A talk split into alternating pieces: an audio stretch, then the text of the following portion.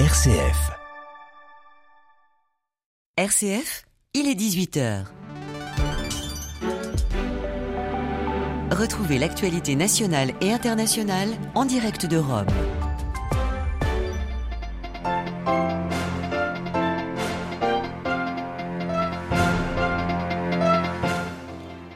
Sommet du G20 à Bali, ouverture demain dans un contexte difficile entre guerre en Ukraine et rivalité sino-américaine. Les deux présidents chinois et américains se sont retrouvés trois heures aujourd'hui à l'occasion d'aborder tous les sujets qui fâchent et de faire un constat. Le monde est pour le moment assez vaste pour les deux rivaux. Volodymyr Zelensky en visite aujourd'hui dans les rues de Kherson, libéré de huit mois d'occupation russe. Le président ukrainien a pu célébrer une victoire face à l'armée russe qui a abandonné la ville vendredi dernier. Le PKK, accusé par la Turquie d'être l'auteur de l'attentat de dimanche à Istanbul, le Parti des travailleurs du Kurdistan n'a cependant pas revendiqué cette attaque qui a fait six morts et des dizaines de blessés. Le chef des talibans exhorte la justice afghane d'appliquer la charia dans toute sa rigueur, une décision synonyme notamment du retour aux exécutions et amputations pour les crimes et délits et la fin de tout espoir de mensuétude de la part du régime taliban. Radio Vatican, le journal Xavier Sartre. Bonsoir. Bali s'apprête donc à recevoir les chefs d'État et de gouvernement des 20 premières puissances mondiales. Le sommet du G20 s'ouvre demain sur cette île de l'archipel indonésien. Sommet qui s'annonce assez chaotique vu le contexte international dominé par la guerre en Ukraine et la rivalité entre la Chine et les États-Unis. Les explications de notre correspondante en Asie du Sud-Est, Gabriel Maréchaux. De l'aveu du président indonésien lui-même, ce G20 apparaît comme l'un des plus compliqués qui soit. Et réunir autour de la même table les plus grands dirigeants de la planète à l'heure de la guerre en Ukraine ressemble en effet à un grand casse-tête diplomatique. Car si l'Indonésie aspire à poursuivre la position de non-alignée qu'elle a tenue pendant la guerre froide, les participants du G20 semblent plus réticents à s'asseoir autour d'une table et discuter. En juillet dernier, le rassemblement des différents ministres des Finances qui s'était déjà tenu à Bali en amont du G20 n'avait ainsi pas réussi à aboutir à la rédaction d'un communiqué commun ou à un quelconque consensus sur les crises actuelles. Et c'est bien sûr la guerre en Ukraine qui cristallise toutes ces tensions car sont attendus à Bali cette semaine tout à la fois le président américain, le dirigeant chinois trop proche de la Russie pour les États-Unis et l'Europe, ainsi que le ministre des Affaires étrangères russe Sergei Lavrov qui était parti au bout d'un jour seulement lors des premières rencontres de juillet dernier.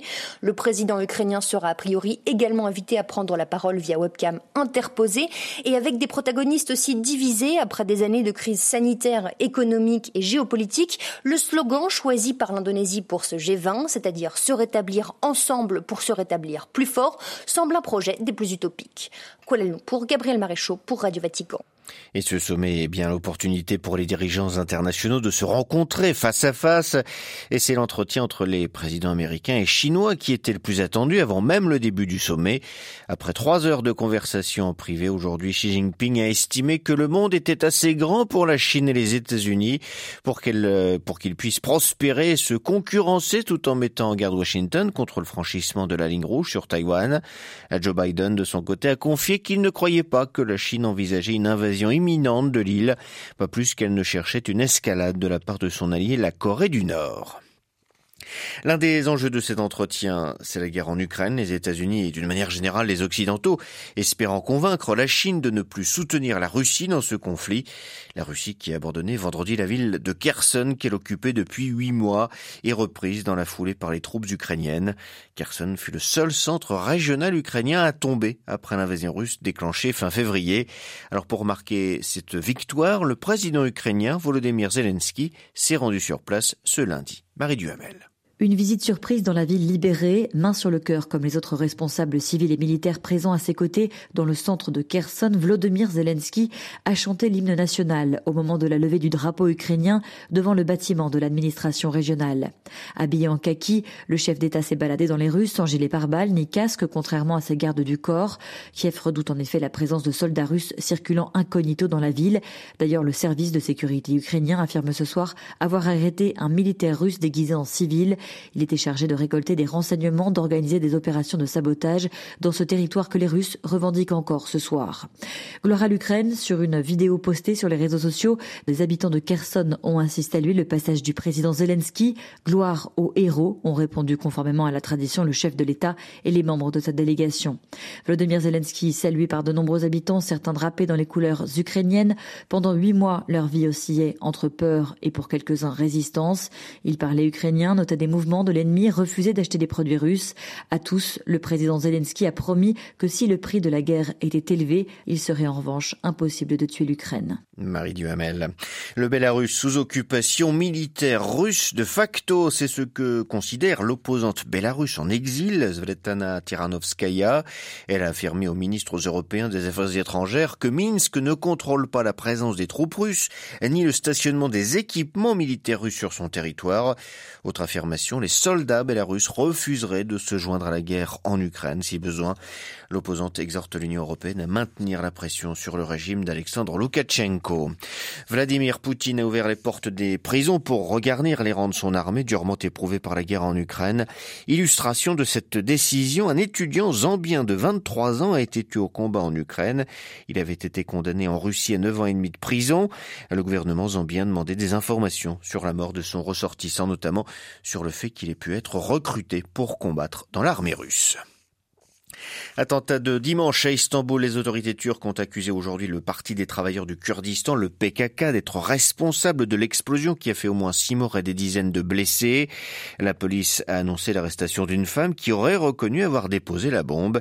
Aucun groupe n'a cependant encore revendiqué l'attaque. À Istanbul, à.